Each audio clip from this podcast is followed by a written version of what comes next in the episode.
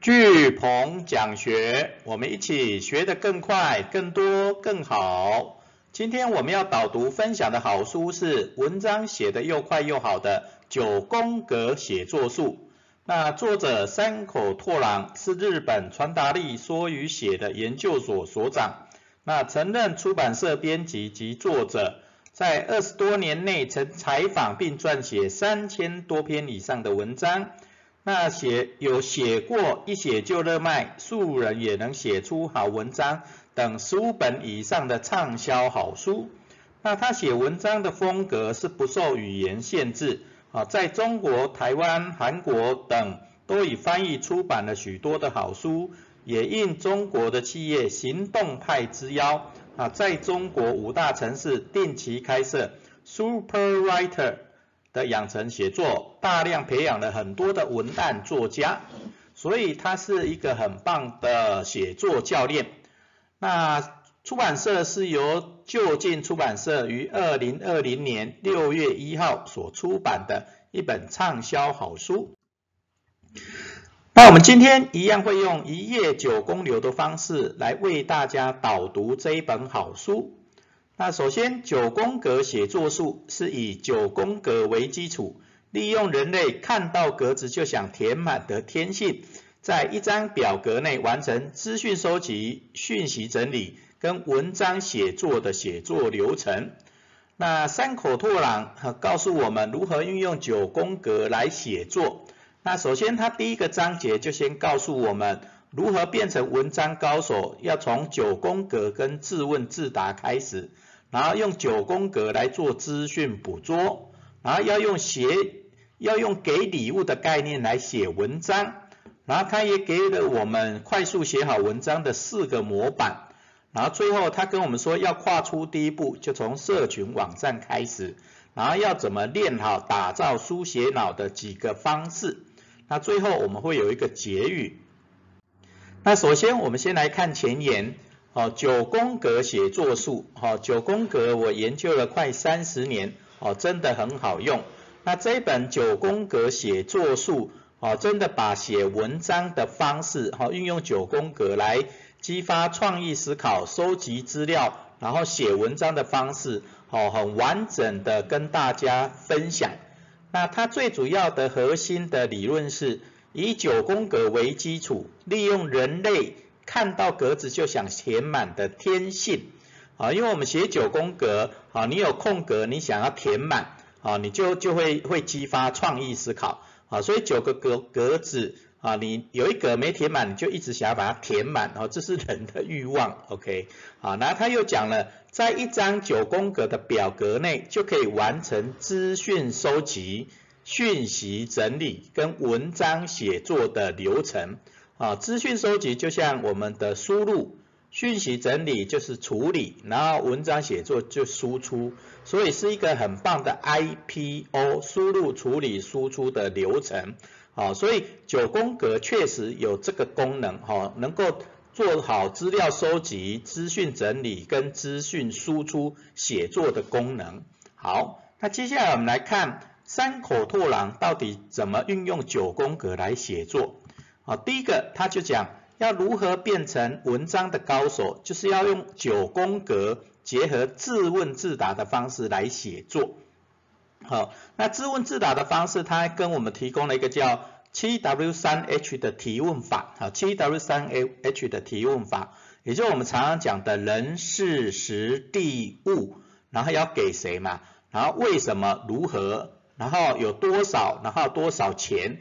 啊，这七 W 三 H 十个自问自答的方式，啊来做提问，OK？那尤其是在坏跟好，好，因为我们通常人事时地物如何为何这种人事时地物是提供一些资讯嘛，对不对？但是通常你在问为什么的时候，啊，你就可以更深入的回答，哦，那也会引起大家的好奇心，读者的好奇心。那好就是为什？呃，如何做？那如何做？通常是读者最想要知道，哎，那要怎么做？哦，前问面问了为什么？那接下来怎么做？哦，这是读者最有兴趣的两个地方。好，那运用九宫格这种自问自答，你空格填满以后，文章几乎就已经成型了。OK，哦，这个很确实。那在这一章里面，自问自答里面，它呃山口拓朗有提供两个怎么提问的问题。第一个叫基础问题，哈，最主要是收集资讯，哦，就像我们前面讲的人事时地物，对不对？啊，那这些就是基础的问题，表面的问题。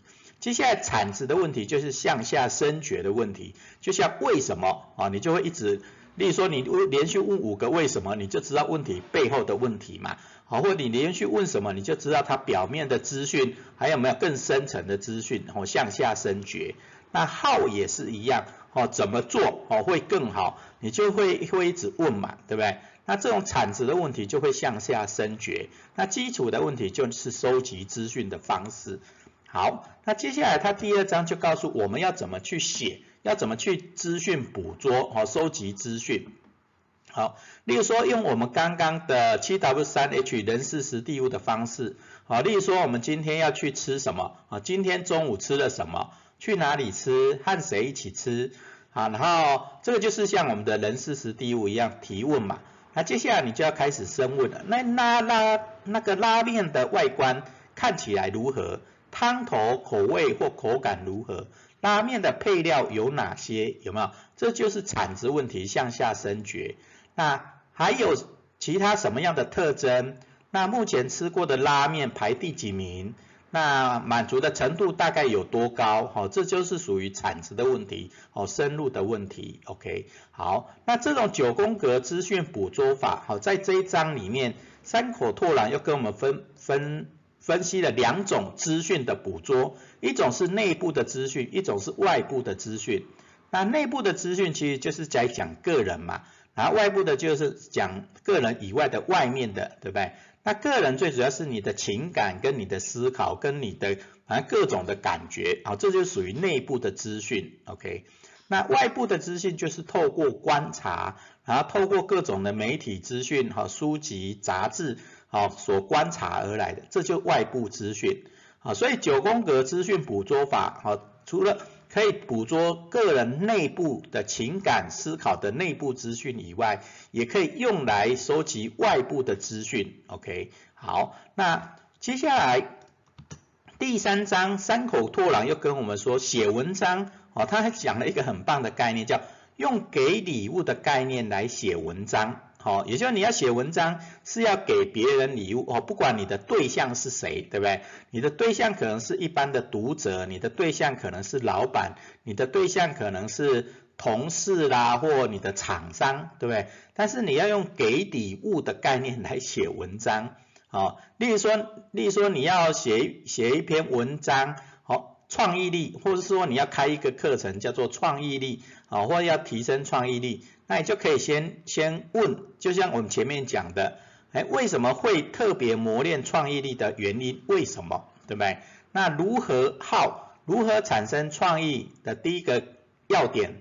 然后如何产生创意的第二个方法？如何产生创意的第三个方法？OK，然后接下来提供三个范例，活用创意的范例一、范例二、范例三，然后最后要如何在新职场活用创意？那这个就是要给大家礼物，哈，例如说来上你的课的人要怎么提升他的创意力，好，或是说你在员工里面你要图如何激发产品的创意力、行销创意力，哦，就用一种给礼物的概念。那它这一种原则上有四个阶段，第一个你要知道你的目标读者是谁，也就是你要给礼物要给谁，对不对？你要了解你的目标读者是谁，对不对？好，接下来要掌握读者的需求，哦，你你的对象的需求，好，他到底为什么需要创意力，对不对？然后接下来你要设定他们可能的反应是什么，好，例如说他们可能不知道要怎么产生创意啦，或觉得自己没有创意啦，那这就设定读者的反应。那第三个就是礼物写作法，哦，也就是你要针对他前面的需求，他的反应来想说你要给他什么样的礼物。啊，所谓的礼物就是他的好处，然后能够让他开心的，能够提升他的能力的，啊，这些都是礼物的概念，OK，啊，所以你要知道你的读者是谁，然后要掌握他的需求是什么，那设定他的反应是什么，然后最后用给礼物的方式来写，OK，好，所以这个用礼给礼物的概念来写文章真的很棒。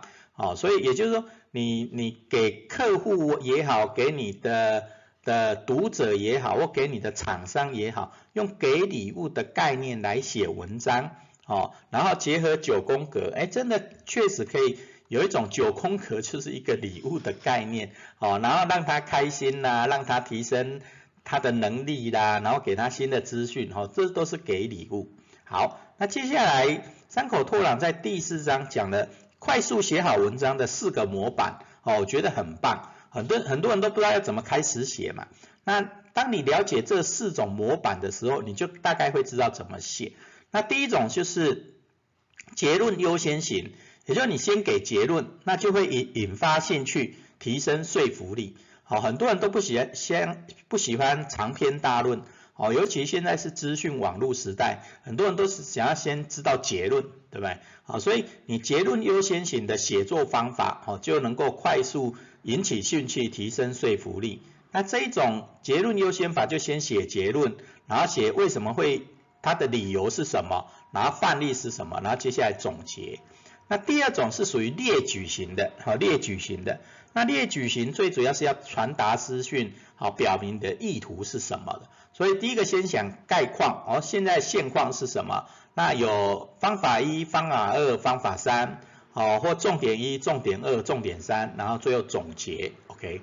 然后第三种是属于故事型的写法，那故事型的写法最主要是能够感同身受，哦，然后能够引发共鸣，对不对？所以故事当然刚开端的时候，你可以先从挫折开始写，哦，或负面的状况开始写。然后接下来它的转机是什么？然后接下来它有什么变化跟成长？那未来的机会、未来的的希望在哪里？好，那这种就属于故事型。